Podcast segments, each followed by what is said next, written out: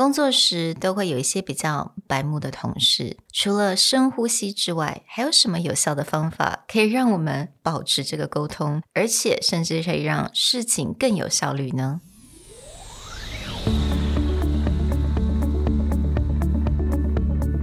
？Hello，欢迎来到 Executive Plus 主管与沟通力的 Podcast。I'm Sherry, an educator, certified coach, and style enthusiast. 我相信专业有效的沟通是语言跟逻辑的完美结合。And I'm Nick, a startup consultant, corporate trainer, and late night gaming junkie. I believe great communication requires the right mindset and solid frameworks. 我们希望带给大家职场英语的技能、跨文化沟通技巧与其他能帮助您成为出色领导者的工具。Join us each week as we share our experience, research, and methodologies to take your communication and language skills from good to great.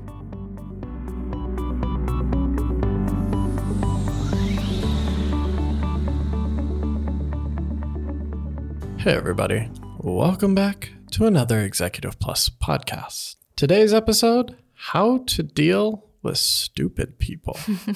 well, not necessarily stupid. We're going to bring it down more to yeah. clueless, basically is how do you talk to people who are usually very unaware of what mm. they have said whether it's they're a little bit clueless maybe they're distracted or someone who's not a great listener what mm. tips and techniques can we use to communicate to get our point across without mm. offending or getting upset ourselves? Right，应该很多人都有类似的经验啦。不管是某一些人，他可能是一些永远都搞不太清楚状况， 或者有一些人可能真的是经验不太够，所以会有一点 clueless。So not necessarily stupid，但是或者有有一些人他特别的没有办法很专注，他常常会分心。你跟他讲话讲到一半，你就觉得他好像已经飘到别的地方了。所以碰到这种人的时候，我们该怎么样来沟通？该怎么样跟他来对话？也能够确认自己不会变得很生气，然后也可以很顺利的去有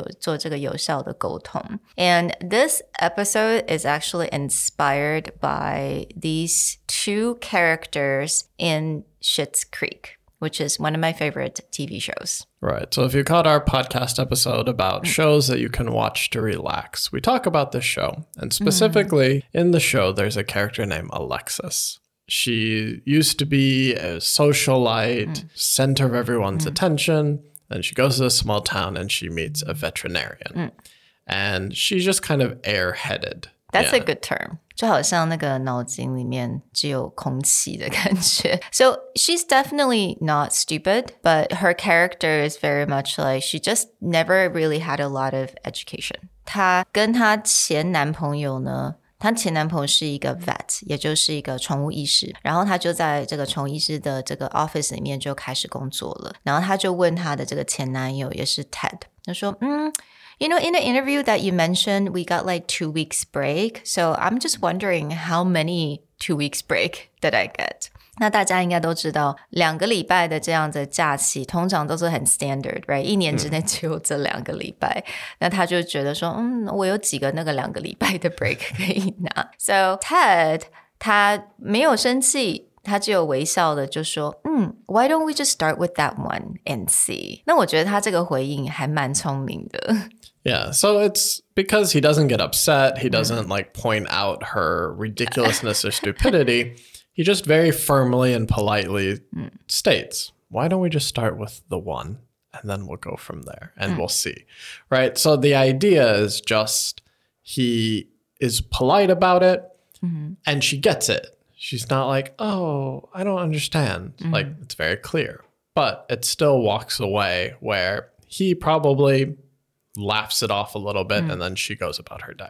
Yeah, and sometimes it's really no point to get really upset on these kind of people if they're clueless 或者是他们很容易分心。你对他生气，你自己很情绪的话，其实也没有办法改变他这样的个性。So today we actually just want to share some tips on how do you effectively communicate in this kind of situation. Let's start with tip number one, which is something I love and I think everyone needs to understand is smile, pause, and breathe.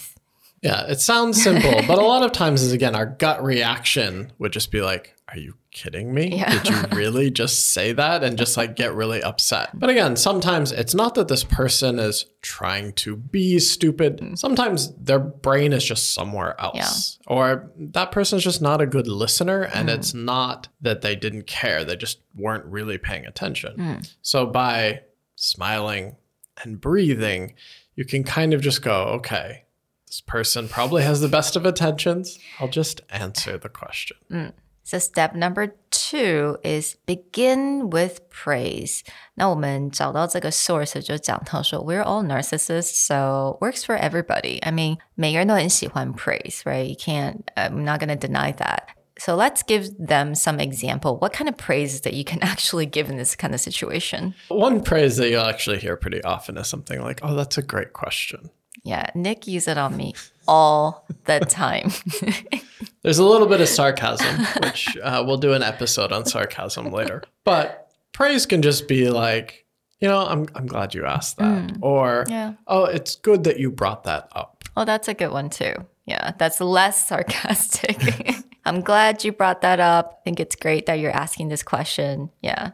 So these are genuine praise. So it's genuine praise, but it also, again, when someone is either easily distracted or you can tell that they're thinking about other things, when you call out, that was a really important question, it sometimes brings their attention back, even for a second, to listen to your answer. Yeah, because when you say that, and I think everyone's immediate reaction would be, oh, I asked a great question.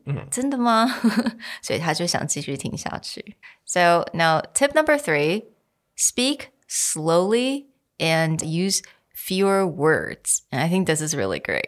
Yeah, and this is important from the standpoint of it helps you be clear. But mm. two, again, if you go into this big long explanation or you start using big words, mm. this person who already has a tendency maybe not to be a great listener or not to be really focused, if you start doing that, they're just immediately mm-hmm. going to go elsewhere and you're going to get into a frustration loop just repeating the same Yeah. things over and over again. Now 这个部分呢、我觉得有一个大家常常会用的一个 analogy，也就是不是有些人会说，诶，当你在解释给我听的时候，you know pretend I'm like a five year old or pretend I'm three year old and explain this to me。我觉得这边有一点类似像呃用同样的这样子的方式，cause think about this, if you wanted to explain something to someone that's five year old, and I always imagine my daughter. If I need to explain a very difficult concept that to a five year old, I need to really make it very concise and I need to slow it down. Like I need to make it very clear. 所以这个时候就是讲的。不是说你讲的速度很慢，意思就是我觉得就是你把重点的东西你慢慢的讲，然后呢，也用比较少的字，能用比较少的字就用少的字来去形容这件事情。 Yeah, that's a really good piece of advice. There's actually on the internet, there's a theme called Explain Like I'm Five. And there's entire hmm. forums or oh. Reddit, if you're familiar with that, where people like ask, hmm. explain black holes to me. Explain hmm. like I'm five. And people are very good at explaining like how these things work. So that's a really good mindset to get into is if you need to explain either a difficult concept or something that is very critical to get done, to do that like, okay, how would I explain this to a child? It may seem a little demeaning, but a lot of times it's a very good way to Yeah. see if you understand the core concepts and if you can pass that to somebody else.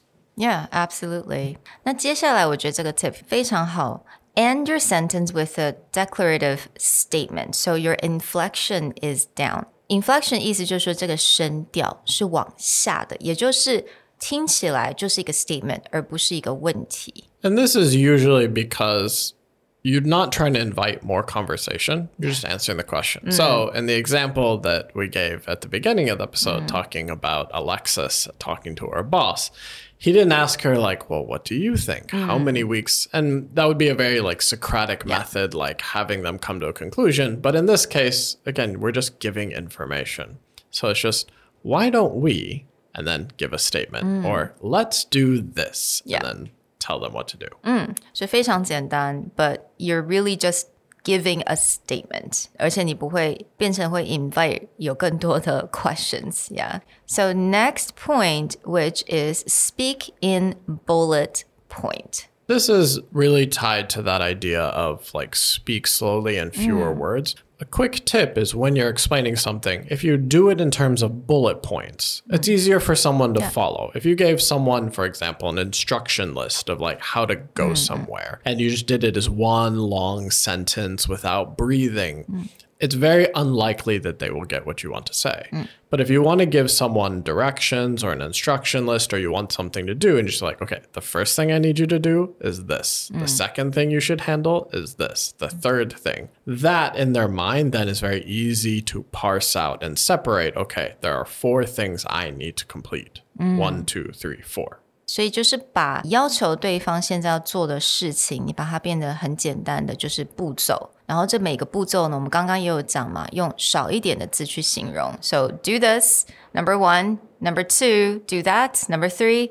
End with that, right？就是让它变成是一二三的这样的步骤，能够让他们很好的去 follow。And 而且啊，我觉得有的时候你会发现，当你要做一件事情是你很不熟悉的，like for example, when I started working on the sales floor at Burberry. I really was clueless and I had no idea what I'm supposed to do, even for a very simple task. You know, like ring someone up at the cash register. I still didn't know what to do. So my boss, like she explained to me in long sentences. I just looked at her like, just please just tell me steps. Just give me very straightforward steps. 所以我觉得有的时候可能并不是说 OK 这个人真的很白目，you know stupid. I think sometimes things could be very overwhelming, and I think these tips will really works for that kind of situation as well.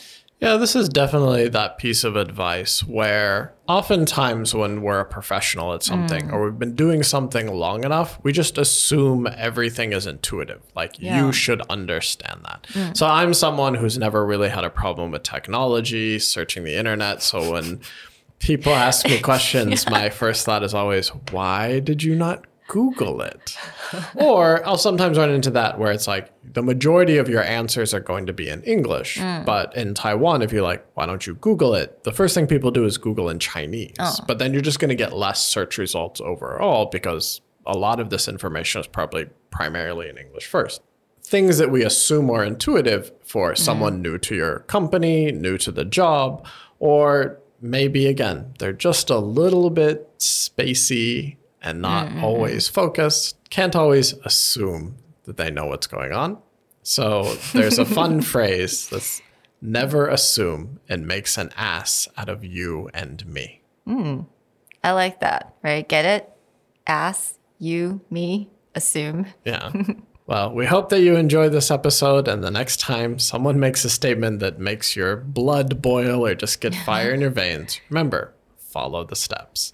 Smile, breathe, start with praise, speak slowly, end your sentence with a declarative statement, and if you can, break it down into bullet points. We'll talk to you guys next time. Bye. Bye.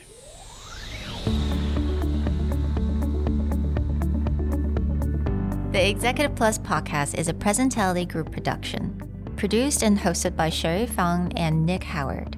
You can search us on Facebook, 主管英文 Executive Plus. You can also find us on Instagram, Communication R&D, and email us at sherry at epstyleplus.com.